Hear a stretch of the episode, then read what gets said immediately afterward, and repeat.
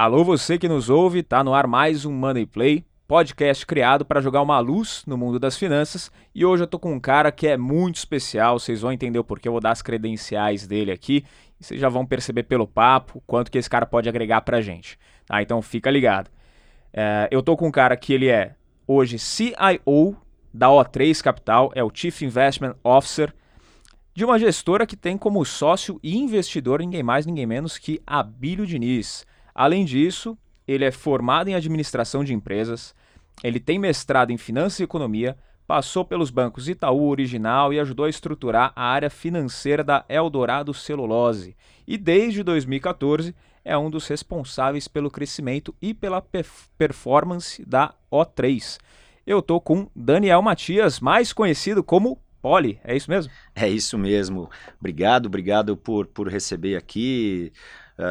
Estou uh, aqui nervoso para conversar, para falar, para ajudar, para poder, como você disse aí, trazer luz, né? Não, não tenho essa pretensão, mas ajudar e, e, contribuir com o que eu puder aí de conhecimento. Muito bom, tenho certeza que vai agregar bastante. Vai bater um papo bem aberto, então pode ficar sossegado, tá? Mas eu queria, primeiro de tudo, eu vi algumas entrevistas suas, tá, Daniel? E, e sempre o pessoal falava, ah, o Poli, o Poli. E eu do outro lado eu ficava, por que Poli? Que, que tem a ver? Você pode explicar o porquê do apelido? Com certeza.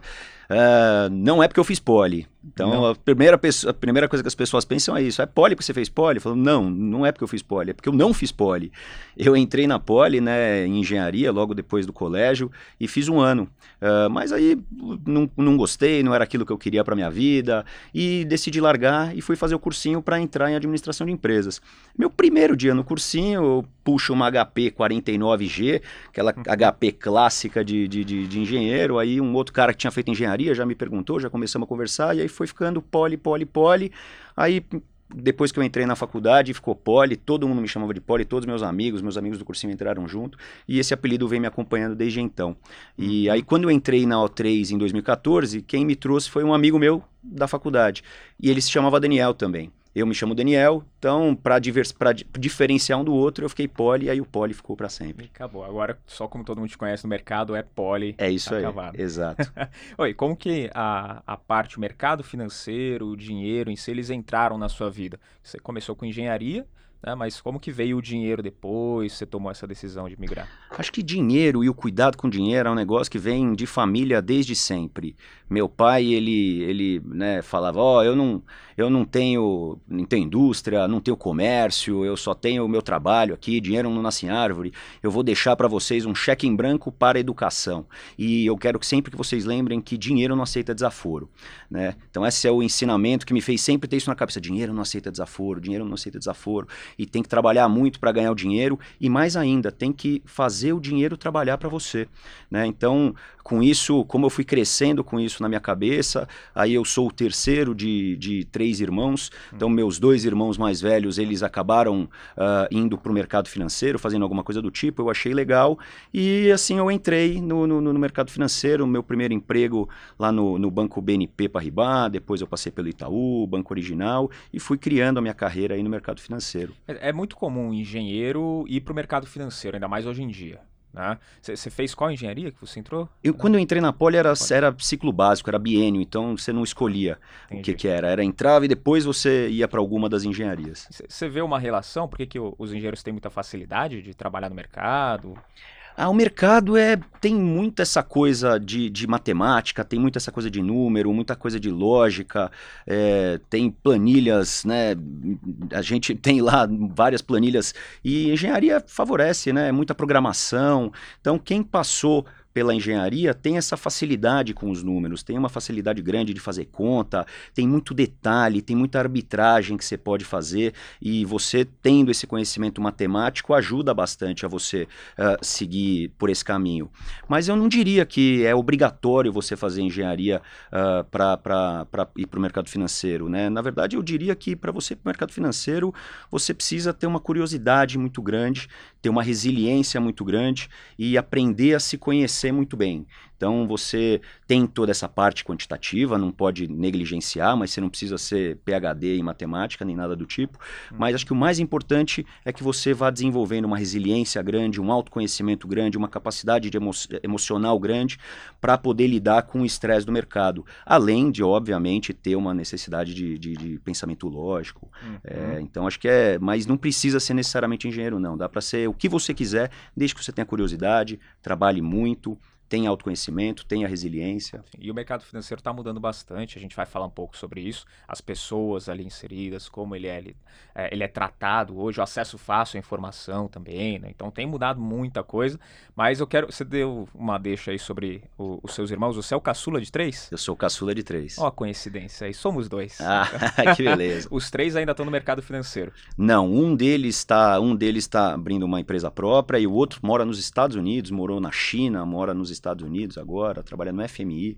Então, acabaram seguindo caminhos diferentes e eu fui o que fiquei no mercado financeiro. Eles te apresentaram essa oportunidade, os dois saíram e você continua. Exatamente, é, é isso aí. que legal. E você olhando o que eles faziam, você aprendeu, ó, oh, isso daqui não faz, isso daqui faz. É, tem essa facilidade de ser o terceiro, né? Tem uma...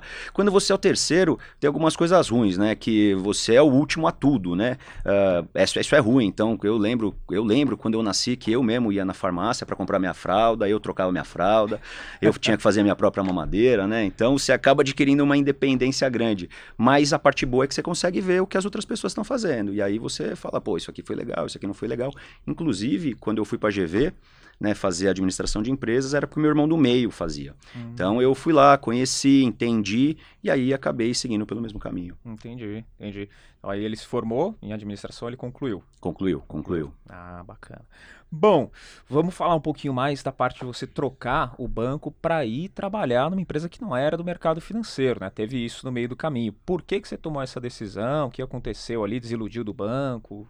Não, na verdade eu entrei, eu, eu entrei direto no mercado financeiro, né? Então uhum. eu sempre fui mercado financeiro. Na verdade, entrei no investment banking primeiro, uh, que já é um mercado financeiro, né? Mas não é o, o mercado de, de, de portfólio management, de, de, de, ativo, né? Mas é mercado financeiro. Aí de lá eu fui para uma tesouraria, tesouraria do Banco Itaú, uh, depois fui para a proprietária do Banco Original. Então eu segui ali quase 8, 9, 10 anos direto no mercado financeiro. Eu só conhecia aquilo. E eu gostava, achava muito legal, adorava, mas eu sou um cara curioso, né? De, pô, e aí, né? Será que eu sou tão jovem, eu posso fazer tanta coisa? Eu já desisti de uma faculdade antes e voltei e fui fazer outra coisa, por que, que eu não posso experimentar? É, e eu tive uma oportunidade dentro do grupo que eu tava, né? De conhecer um negócio novo, um negócio diferente.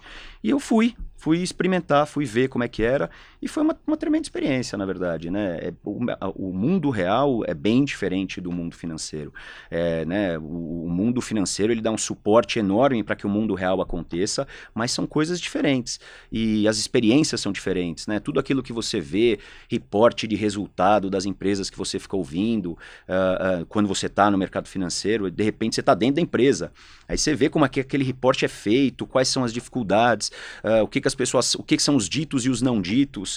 É, então é uma experiência gratificante. E eu fiquei lá durante dois anos, achei muito legal, me acrescentou muito como pessoa, mas aí eu também tive certeza de que eu adorava era o mercado financeiro. E aí eu voltei para o mercado, voltei para o 3 Capital e tô lá desde então no mercado e é isso que eu quero mesmo. E o que, que você trouxe de mais bacana, assim, de ter saído, ter ido para a empresa, para voltar? É essa experiência de conhecer ali como funciona mesmo? Ou teve alguma outra coisa que você puxou, falou, cara, isso daqui vai me ajudar muito agora no mercado, por exemplo? Ah, o ritmo da empresa é diferente do ritmo, o ritmo da economia real é diferente do ritmo do mercado financeiro, né?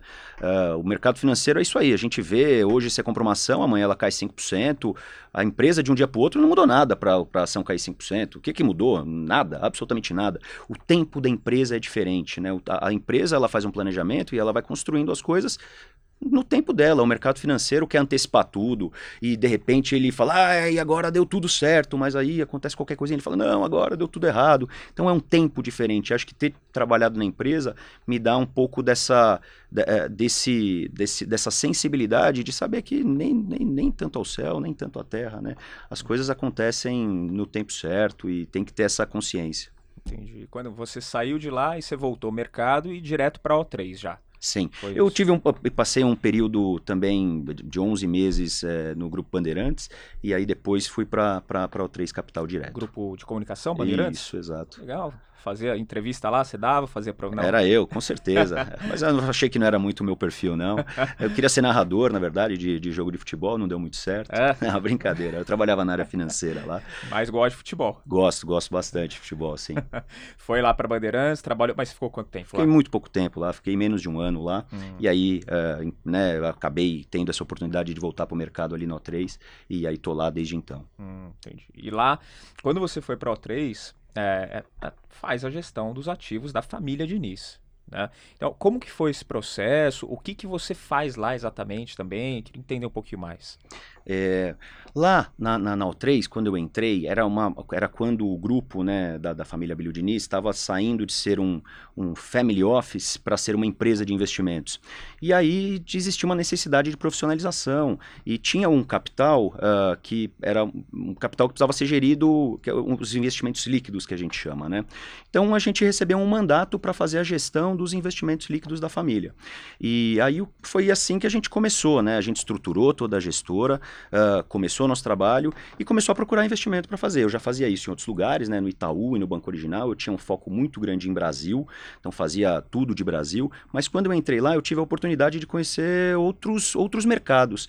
Comecei a me internacionalizar, comecei a olhar ativo nos Estados Unidos, era uma época que, meu, o, o, tudo, tudo a parte de tecnologia estava em mega desenvolvimento, as empresas estavam crescendo muito, né, tudo era novo, então eu comecei a conhecer coisas coisas novas nos Estados Unidos, na Europa, na China, e a gente começou a, a, a refinar o nosso processo de investimento. Né? Então, uh, o que, que a gente faz lá no final das contas é a gente busca os melhores investimentos que tem no, em qualquer lugar do mundo. Não necessariamente no Brasil, nem nos Estados Unidos, é onde tiver. Então a gente procura para achar onde está o melhor lugar para a gente colocar dinheiro.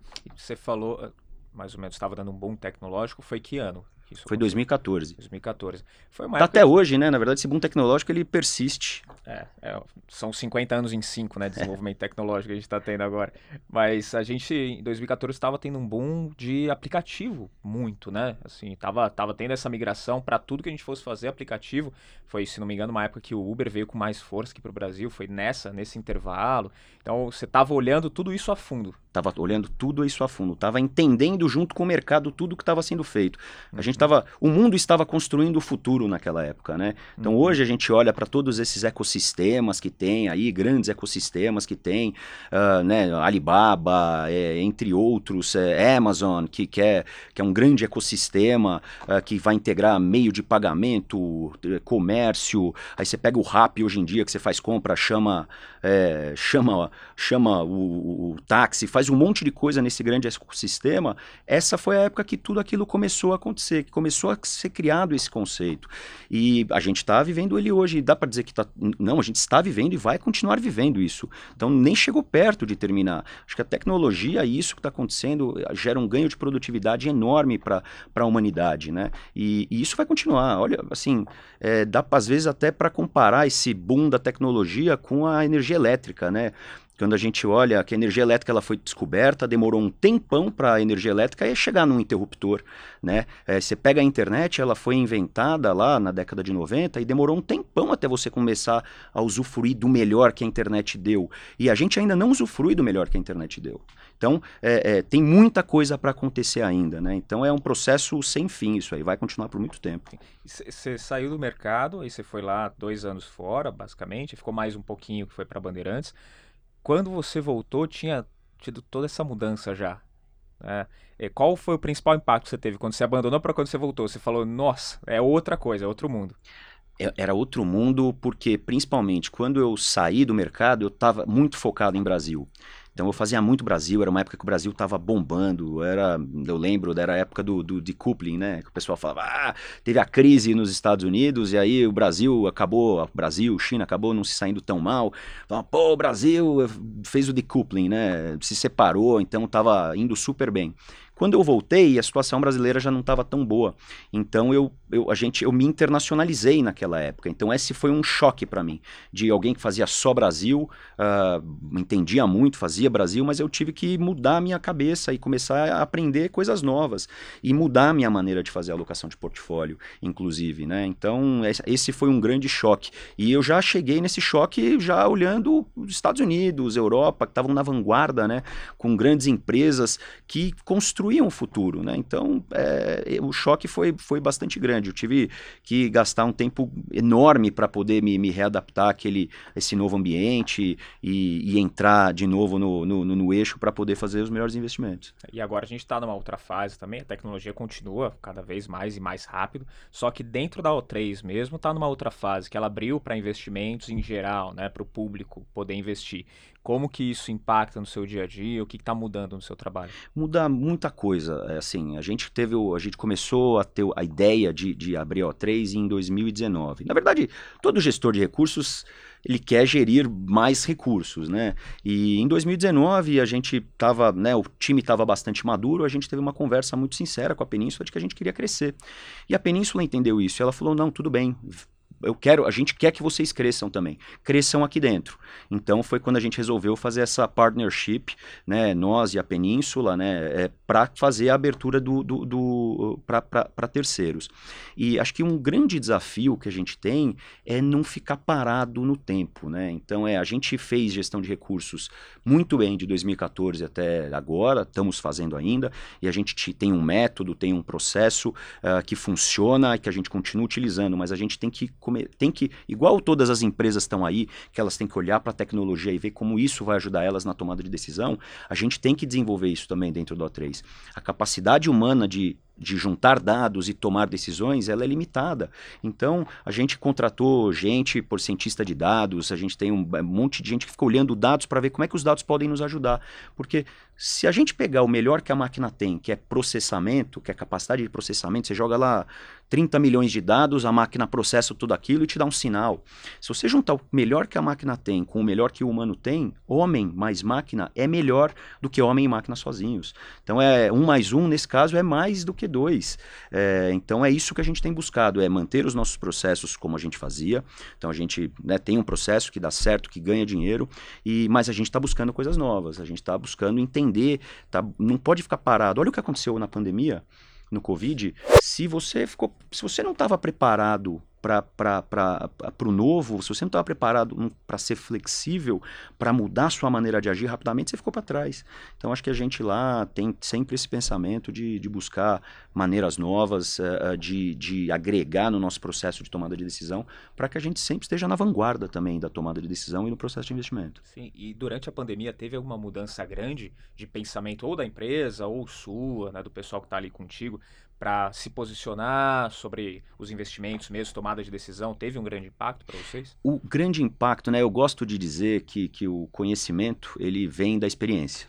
Uhum. Né? Então a gente pode estudar muito no livro ali, como é que foi a década de 30, como foram as crises, várias crises, a gente estuda, mas quando você vê o seu PNL no vermelho, feio, né? aquele gráfico horroroso. É, você olha para as pessoas do seu time, é, daquele momento é que o conhecimento acontece de verdade. É quando você experimenta aquilo. E acho que eu já tinha passado isso em 2008, mas eu era entrante né, no, no mercado financeiro, eu era, era, eu era muito mais um espectador do que uma pessoa que estava tomando decisão. E durante a crise ali, no, no, no, Covid, assim, eu e o meu time, a gente teve um crescimento enorme uh, com tudo que a gente já sabia, que a gente pôde, pôde, é, viver na prática para dizer, putz, isso aqui dá certo, isso aqui não dá certo. Quando a barata voa, é que a gente vê, pô, peraí, peraí, ah, não, isso aqui é legal, isso aqui não funciona, como que a gente faz? Meu, começou a dar ruim, simplifica o portfólio, uh, vamos keep it uh, simple, né? Então, esse, isso foi muito importante para o amadurecimento do time, para o amadurecimento das pessoas. É, acho que isso nos, nos, nos deu mais elementos para a gente tomar melhores decisões no futuro. Você está falando do time, do time, do time.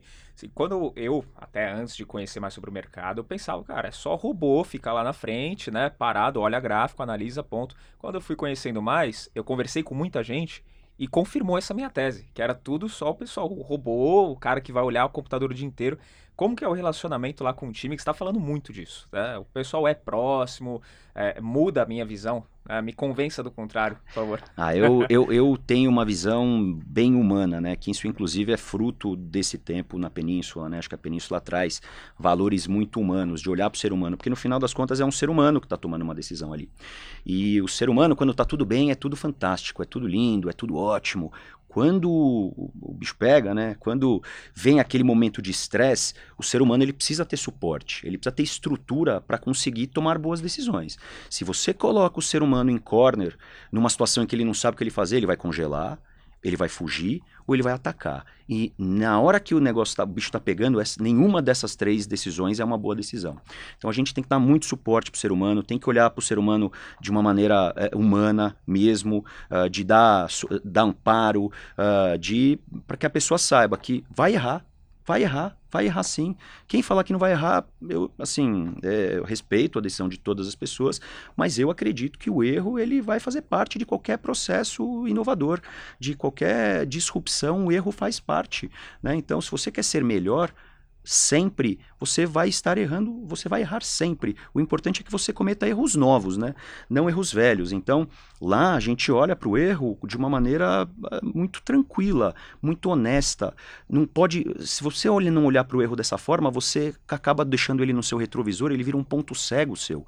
Não, traz ele para o meio da mesa, ilumina o erro, olha para ele, vê o que, que aconteceu de errado e não repita aquele erro repita novos erros. A gente tem que estar tá sempre cometendo erros novos.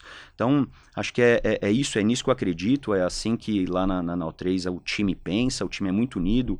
É, é um time que, no nosso sonho, é, a confiança que a gente quer construir é uma confiança em que eu sei que o cara do meu lado ele está fazendo o melhor que ele sabe fazer, da maneira dele, que é diferente da minha, para chegar no melhor lugar. Então ele quer chegar lá e eu confio nele, né? E eu dou essa tranquilidade para ele, eu dou esse suporte para ele. E se a gente que consegue criar esse vínculo entre todas as pessoas que estão lá, todo mundo vai estar fazendo o seu melhor. E é sobre isso, é todo mundo estar fazendo o seu melhor de maneira diferente, de pensando de maneira diferente e descorrelacionada. Mas é, é, meio complicado isso, né, Poli? Porque falando de investimentos, lá na ponta, o cara ele cometeu um erro aqui, lá na ponta isso vai representar o quê? É perda de dinheiro. Ninguém gosta, Sim. no fim das contas. Então é meio complicado tratar isso de uma forma um pouco mais leve. Né? Até falando de pessoas físicas mesmo. Né? O cara vai lá investir, agora é o 3 de abril, e aí o cara investiu e lá na ponta ele perdeu dinheiro. O que, que o cara aqui está esperando? Cara, eu quero o resultado. Sem dúvida. Então, como humanizar, como, como que vocês fazem para deixar o cara, que é, tá ali trabalhando contigo, tranquilo sobre isso? Acho que o nosso objetivo, o nosso produto, né? Eu, se eu fosse uma empresa lá, o diretor industrial, né? Acho que dá para comparar o CIO ali como diretor industrial, né? Eu estou entregando um produto. Uhum. Meu produto é performance. E eu acredito que para entregar uma boa performance, eu preciso de gente, de humanos é, tomando decisões, não robôs tomando decisões, não pessoas que se. Porque isso tem que ser um processo consistente. Como eu disse, as coisas, quando elas estão bem, tá tudo bem Ninguém, ninguém reclama quando está tudo bem. É quando o bicho pega é que você precisa de pessoas que tenham a capacidade de olhar sem viés para o mercado e para as coisas que estão acontecendo. A pior coisa que pode acontecer é um portfólio manager que ele está pressionado por resultado e ele está perdendo dinheiro e ele toma decisões ruins por causa disso. Não, não pode. Tem que ter, ter resultado. Sim, óbvio que é. A pressão é para o resultado. Isso é o nosso produto. É isso que a gente vai entregar. Mas o portfólio manager ele não pode estar tá acuado a ponto de ter que tomar decisões ruins por causa disso. Imagina o cara que está perdendo dinheiro, ele precisa entregar dinheiro, o cara começa a aumentar a posição né, de maneira assim é, meio uh, uh, errada, descontrolada, ou o cara estopa uma posição que é uma boa posição num momento ruim porque ele está se sentindo pressionado. Então tem que ter essa tranquilidade para olhar para o portfólio e para as posições sem viés, né? Tem o melhor, não é sem viés, porque viés é do humano, é ter consciência do seu viés. Então é ter consciência disso. A hora que você traz isso na sua consciência, você consegue enxergar aquilo de maneira clara e objetiva, você começa a tomar melhores decisões. Então, não se engane, nosso produto é performance. É que para chegar na performance, eu acredito em um processo mais humanizado. Isso é importante, é legal você falar, porque o pessoal que está seguindo a gente aqui, acompanhando, muitos vão falar: Ah, então programa um robozinho, porque tá na moda, né? Ah, programar um robozinho aqui e tal, vai fazer as operações, pronto, vou ganhar dinheiro. É, eu, eu não sou contra o robô, tá? Não vou manifestar aqui, mas eu prefiro pessoas né, à frente das decisões, porque tem eu gosto do robô, inclusive a gente contratou gente para programar uhum. robôs lá. Mas isso é parte do nosso processo de tomada de decisão. Porque o robô ele vai fazer um monte de cálculos e vai te dar um sinal. Uhum. Mas você precisa tomar uma decisão em relação àquele sinal. É, e aí, você pode, inclusive, também colocar o robô. Tem coisas que o robô faz muito bem. Tem modelos no mercado, modelo de momentum, tem modelos quantitativos, modelos sistemáticos, que funcionam bem para ganhar dinheiro. Isso é uma parte importante do mercado hoje em dia. Dá para fazer isso. Não é a nossa proposta de valor. Tem gente que faz isso e faz muito bem. Né? E eu acho importante. A nossa proposta de valor é olhar para isso e integrar isso no nosso processo de tomada de decisão. Não pode ignorar isso. O robô é importantíssimo. Por quê? Emoção, ela é, é bom você ter emoção, mas tem hora também que você ali tem um negócio um pouco mais uh, uh, sistemático, te dando o norte, funciona também. Você não pode ter dogmas, acho que é sobre isso, entendeu? É, é, é sobre é, é aceitar as coisas e não, enfrentar, não ficar brigando com a realidade. Não dá para ficar brigando com a realidade, é a realidade. Tipo, ah, vou brigar com a realidade. Não. Pô, tá perdendo dinheiro, então, mantenha calma, mantenha tranquilidade. O que, que você precisa fazer? Pô, minha tese está totalmente errada. Vamos rever. Ah, tá errada, pô, zero. E agora vamos achar uma tese que funciona para recuperar esse dinheiro. E ganha dinheiro. E aí, minha tese continua funcionando? Continua funcionando. Então vamos, vamos, vamos. E até parou de funcionar? Parou de funcionar. Então, legal. Então a gente zera agora esse, esse ganho. O que não pode é você tomar as decisões por, pelos motivos errados. Você tem que tomar as decisões pelos motivos certos. Que, e os motivos errados geralmente são os motivos em que a pessoa está pressionada. É, não pode, a pessoa tem que tomar porque a tese ficou ruim ou porque a tese parou de funcionar. Ou é, tem que ser sobre isso. Não enfrentar a realidade. A realidade é o que é. Sim, isso eu acho que a, a, gente pode aplicar em vários pontos da vida, né? É, o resultado não tá bom, cara, vamos rever a estratégia, né? Vamos calma, vamos parar, vamos rever o que você tá fazendo, colocar o carro de novo nos trilhos aí para poder voltar a caminhar. Experiência, dá isso, dá uma facilidade maior para o pessoal lá da equipe fazer? Ah, com certeza. É, é, assim, não tem jeito. Você, é, eu lembro, meu, meu, meu, primeiro dia no mercado financeiro, eu estava lá na, na tesouraria e tal, né? Tinha, tava formado, sou o rei do mundo, sei lá o que e tal. Aí ia sair um número econômico, aí saiu um número econômico lá e saiu mais forte. Eu falei, ah, o número veio mais forte. Isso tá fácil, vou comprar e vou ficar bonitão. Eu comprei, deve ter caído uns 3% na minha cara. aí eu falei, hum, tá, ok, é um pouco mais complexo do que isso. E essa sucessão de erros, o que, que é o importante? Você não pode morrer no seu erro, né? Então você tem que. Os erros. Não é que o, o erro ele vai acontecer, a gente tem que lidar com ele de maneira natural. Se você não está errando, é porque provavelmente você não está arriscando. É, e eu acredito muito, a gente tem um lema lá que é o no risk, no petisc. Né? que é isso, se você não arrisca, você não vai ganhar. E, putz, né, eu acerto mais do que eu erro, mas eu vou errar. E quando errar, você não pode se martirizar. Você tem que olhar para o erro de uma maneira tranquila, falar, bom, onde foi que eu errei? Ah, foi aqui. Tá bom, não vou cometer esse erro de novo, vou cometer um erro diferente agora, né? Porque você vai errar. Não, ah, não erro. Então, se você não erra, é porque você não está arriscando. Você não, você não erra. E mesmo sem se arriscar, você erra. Porque pensa num investimento em que não tem erro, né? Como o CDI, por exemplo. Né? O CDI, você fala, pô, é, não tem erro. E o CDI que rodou a 2% com a inflação a 9%? Então você errou também. Né? É que você teve, o seu, o seu dinheiro rendeu 2%, a inflação foi 9%, você errou, mas né, parece um erro menor, não sei, né? mas menos, né? foi um erro. Uhum. E tá uhum. tudo bem, errou. Vamos rever próxima vez? O que, que você tem que fazer para não cometer esse mesmo erro? Né? O que, que você tem que fazer? Legal, é, é, é sobre isso. É sobre errar, ver onde errou, consertar, errar de novo em outro erro e assim por diante. Não, ponto que eu costumo pensar, né? Até trazer a analogia do futebol, que você falou que você gosta também. Você joga só para defender, você nunca vai fazer gol e quem não faz gol não ganha jogo. É isso aí. Né? Você prefere o quê? Empatar sempre 0 a 0 ou ganhar de 4 a 3, 5 a 4? Exatamente. Pois é, né? Vale aos três pontos, né? Pensando nisso em estratégia, né? Hoje a O3 ela usa quais estratégias de investimentos, que indicadores que vocês analisam para poder fazer o investimento? Olha, a gente tem um time lá de, de seis portfólio managers, mais eu uh, e vários analistas, uh, e a gente tem um olhar bem global né, para fazer investimento. A gente quer achar uh, os investimentos onde eles estiverem no mundo, né, onde nos melhores lugares. Óbvio que o mundo é um lugar muito grande, né? Então a gente tem um foco especial em, em Estados Unidos, Europa e China. China barra Ásia, mas mais China, é, porque a gente acredita que nesses lugares estão as melhores empresas do mundo.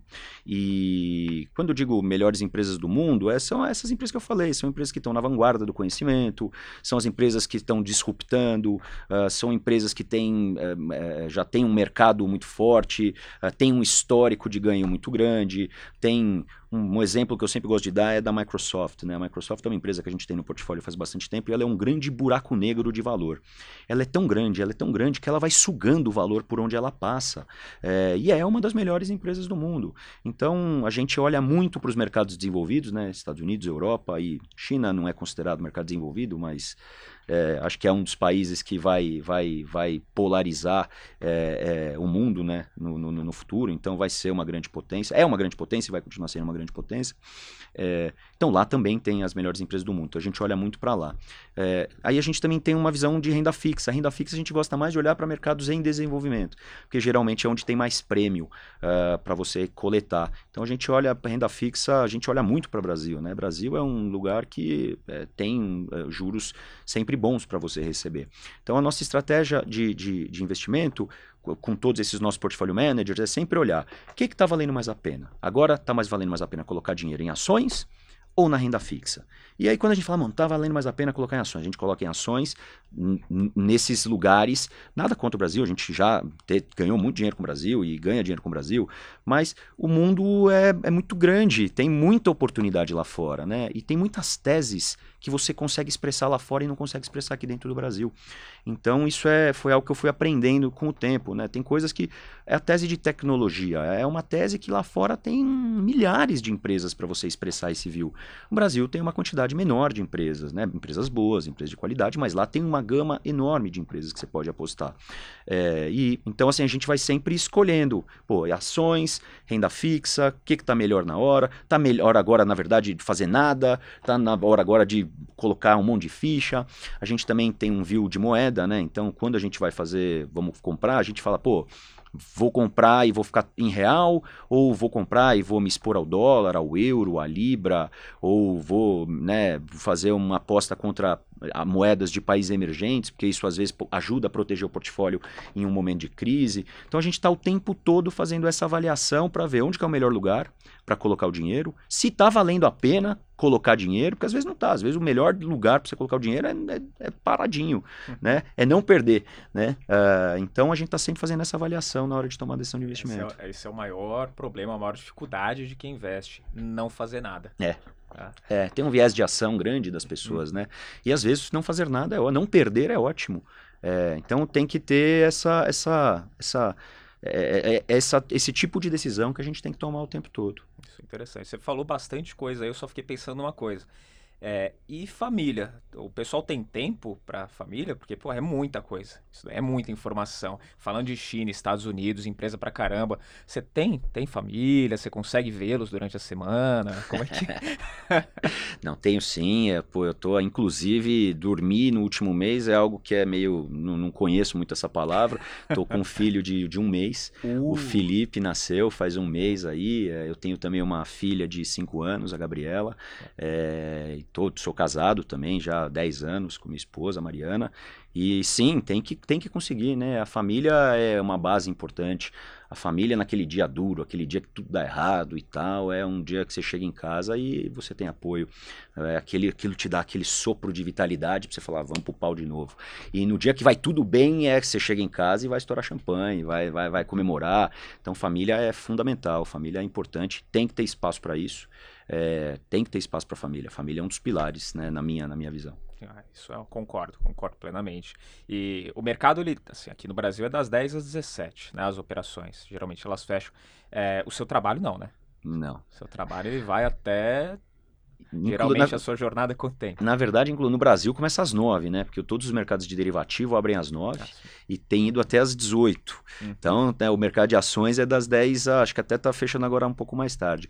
Mas como a gente tem investimentos globais, é, o nosso horário é 24 horas, né? Então, uh, eu acordo, vou dar uma olhadinha no mercado, é, antes de dormir, dar uma olhadinha no mercado. Eu tenho o portfólio manager que cobre Ásia, ele acorda 3, 4 horas da manhã para dar uma olhadinha, para ver como é que tá. Então, é all the time, né? E, uhum. e, tem outra, né? Estourou alguma crise em algum lugar, é no horário que estourou que você tem que ver, não, não, não tem, ah, agora não, esse horário eu não estou trabalhando. Não, não, você está trabalhando all the time tem essa questão do tempo, né? Você não pode perder uma fração que isso pode representar um resultado absurdo. Né? Você tem que olhar, tem que fazer uma avaliação rápida do que está acontecendo, se aquilo é disruptivo, se aquilo não é disruptivo, se vale a pena se posicionar, porque às vezes vale a pena esperar mais um pouco. Então tem sempre que tomar esse tipo de decisão quando as coisas acontecem, mas tem que saber o que está acontecendo. Hum. E assim, é muito importante também separar o ruído da informação, né? O que, que é nós, o que, que é ruído, do que, que é informação de verdade. Acho que esse é o grande desafio, inclusive. Porque coisas acontecem o tempo todo, né? Toda hora acontece alguma coisa. Agora, o que, que é realmente importante? O que, que vai mudar a, a, a, o, o, mood do mercado, né? O que, que vai mudar é, pô, a condição das empresas? Então, eu acho que tem sempre que fazer essa avaliação para tomar decisão. É, mas o pessoal com com o tempo, com experiência, consegue filtrar bem, né? Com o tempo, com experiência, a gente vai aprendendo cada vez mais que a gente sabe menos, né? acho que é sempre coisa nova, acho que tem que estar tá sempre com essa. A gente fala da faixa branca, né? É, acho que a gente tem essa humildade de saber que todo dia é faixa branca. Todo dia vamos chegar lá, vamos treinar, faixa branca. O dia que você falar a sua faixa preta, assim, a chance de, de ser atropelado é grande, né? Então a gente mantém essa humildade de falar, não, todo dia faixa branca, temos que aprender coisas novas, temos que rever as coisas que a gente aprendeu para ver se elas continuam valendo e tem que ter essa humildade e essa tranquilidade sempre. Show. E o Abílio participa das decisões, da gestão? Tem algum papel dele ali que é exercido? O Abílio é um grande mentor, né? É, como eu falei, a cultura da península, os pilares do, do, do Abílio, eles, eles permeiam muito a O3, né? A gente vive muito isso, esse olhar humano. Então, ele é um grande mentor. E a península tem uma capacidade institucional grande, né? Uma grande empresa, nos ajuda muito na parte de gestão uh, do business, né? Então, da empresa. Agora, na parte de gestão de recursos, a gente é completamente independente. A gente já era independente quando fazia a gestão só dos recursos da família. E agora que a gente tem clientes externos, clientes terceiros, a gente, assim, tem até um dever regulatório, um dever fiduciário de ser completamente independente. Então, tudo relacionado à gestão de recursos, à gestão dos investimentos, todas as decisões são tomadas por mim e pela minha equipe, sem interferência nenhuma. Mas a Península e o Abílio, eles ajudam muito na parte da gestão do business, né? E de cultura, pilares questão do time, a empresa, o como você, a governança mesmo ali, aí ele teve essa cultura que foi trazida. Exatamente, ele ajuda bastante. E todos os investimentos da Península estão na O3 hoje? Não. Na verdade, a O3 hoje ela é uma, ela é uma, é uma, uma gestora que ela tem o fundo que a gente distribui. Uh, todo o resto dos investimentos da Península tem outra gestora que cuida deles, completamente separada.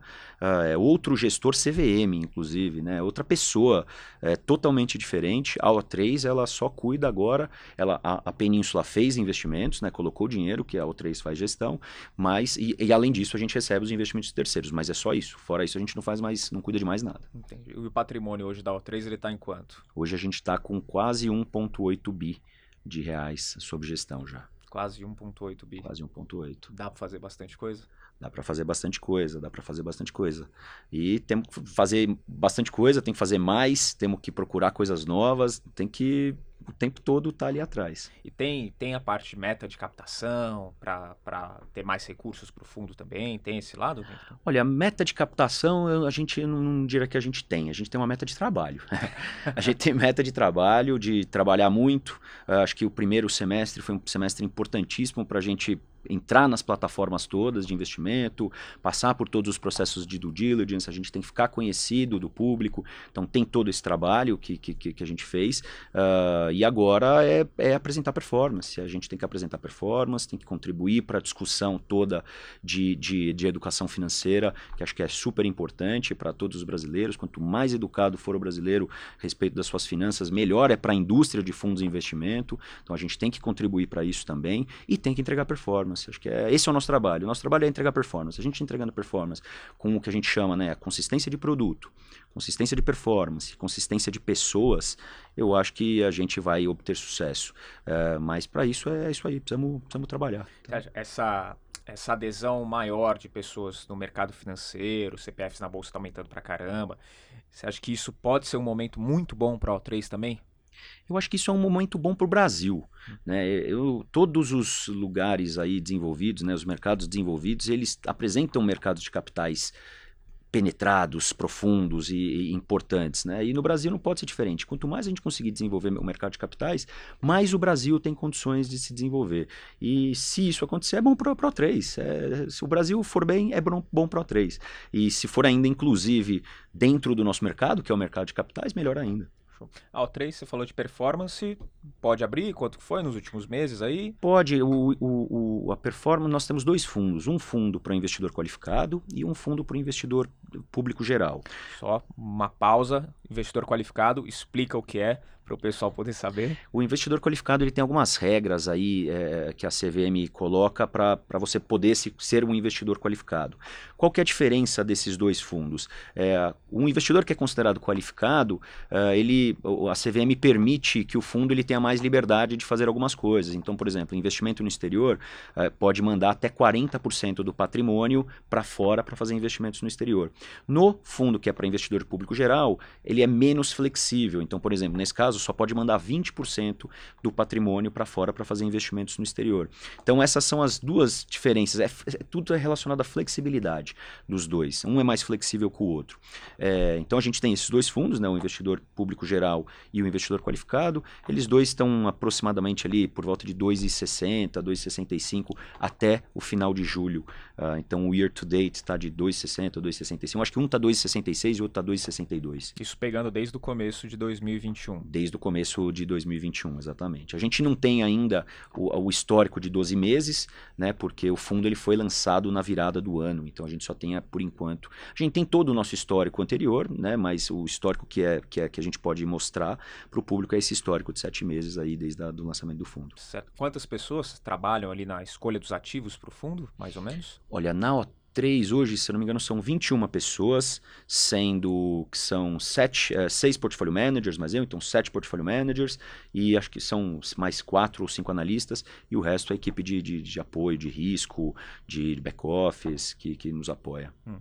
Então, para o cara que está começando a investir, é, o, o, fundo que não é para investidor qualificado, ele tem uma barreira de quanto de acesso? O, o, o fundo para investidor qualificado, o investimento mínimo é de 5 mil reais uhum. e o uhum. fundo para investidor vare, é de público geral é de mil reais. Mil reais. Então, o cara que tem lá milzinho para investir vai começar. É, por que começar num fundo e não direto, né, ele escolhendo os ativos? Pô, são 21 pessoas escolhendo ativos. Né? Na escolha de ativos deve dar umas, umas 12, 13 12. pessoas, mais ou menos. Quase metade do time é que faz escolha de ativos. É. Uhum. Então é, é, bem mais fácil do que tomar decisão sozinho ter um fundo já que faz esse tipo de coisa.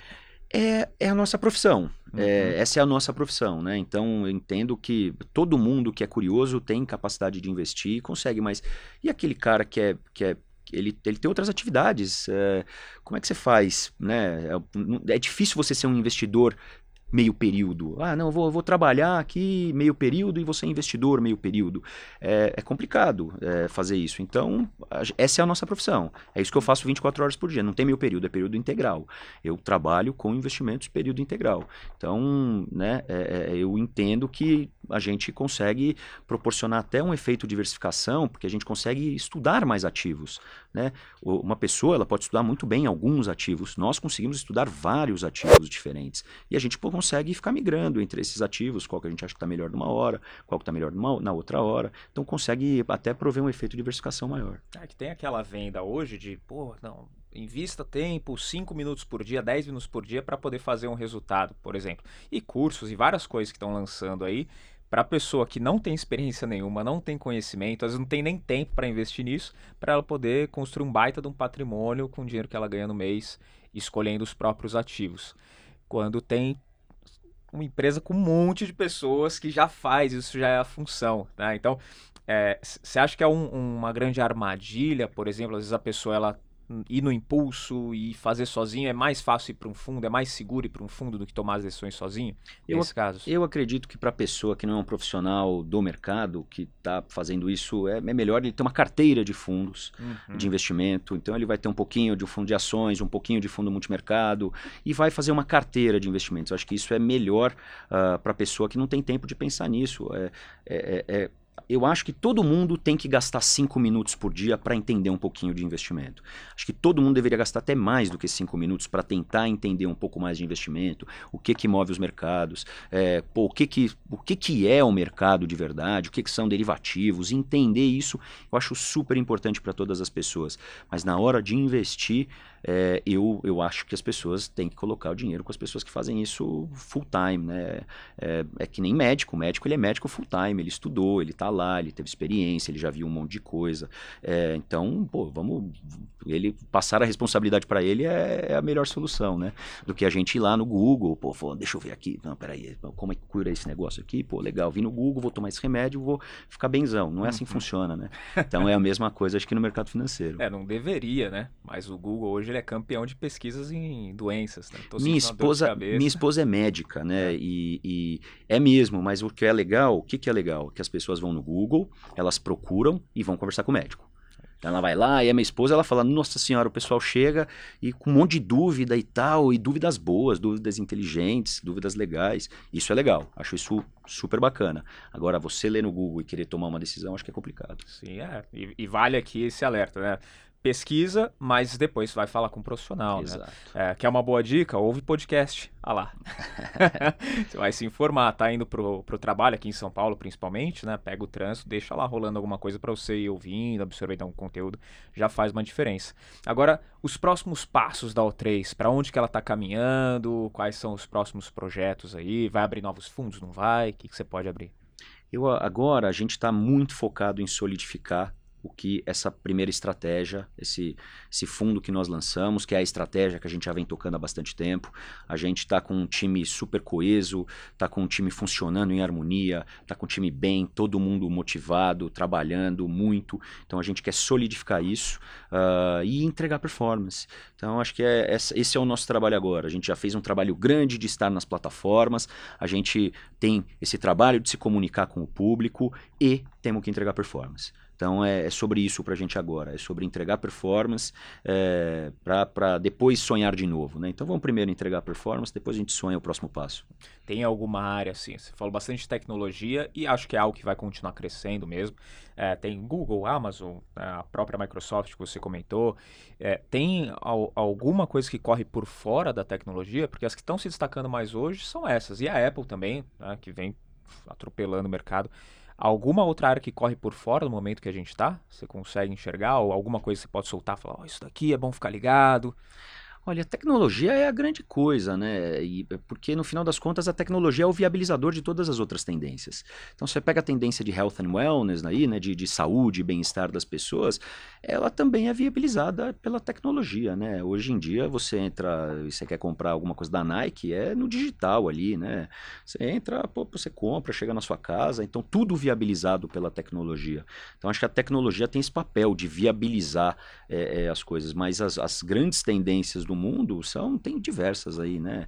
Uh, é, assim, esse, essa da saúde é uma importante que, que eu vejo uh, e tudo isso viabilizado pela tecnologia. Sim, você falou que sua esposa é médica, né? Qual que é a especialidade dela? Ela é endocrinologista e nutróloga. Ah, tá. Durante a pandemia teve uma crescente dessa área também, né? Foi bastante.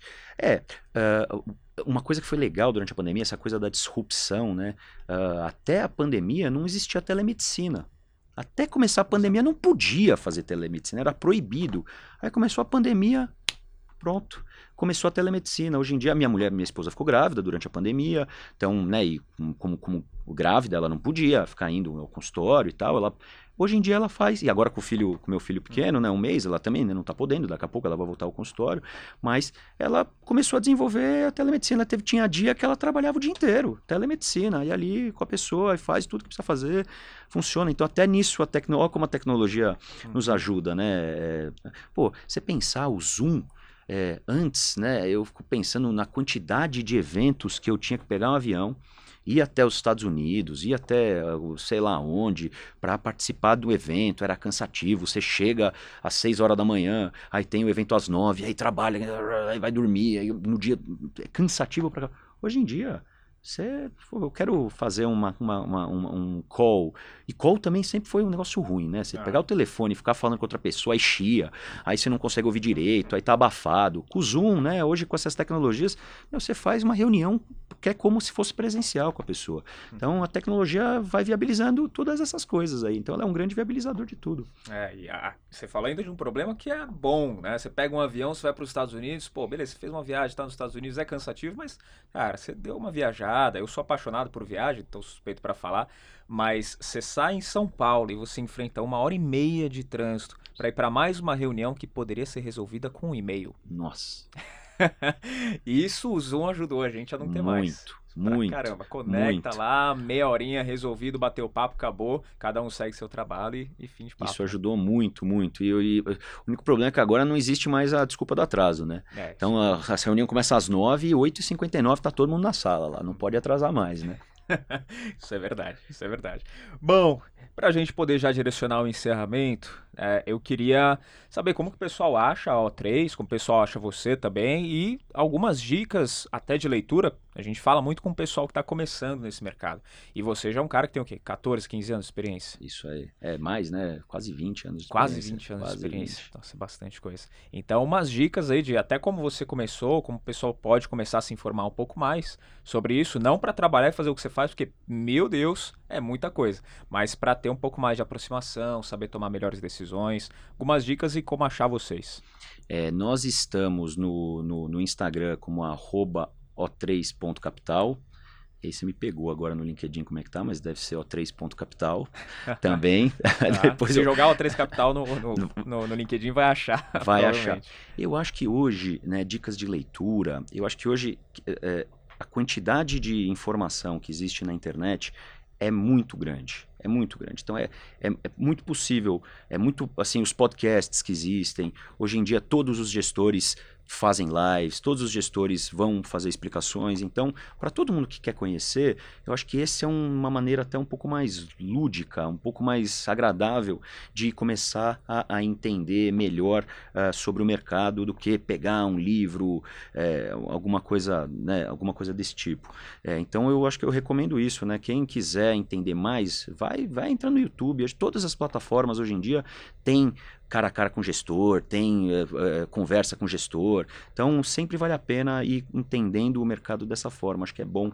É, como eu digo, né, o, o todo conhecimento ele vem da experiência. Então, se você está ouvindo e você consegue pegar a experiência de outra pessoa para aprender, acho que esse é um, é, um, é um bom jeito de você ir aprendendo e pegando gosto pela coisa. Sim. Papo com o gestor é interessante e ele dá um nível técnico muito bom quando você vai conversar com o gestor. Porque tem os influenciadores sobre o mercado financeiro, educação financeira, que eles te dão uma boa base, mas o papo com o gestor é outro nível.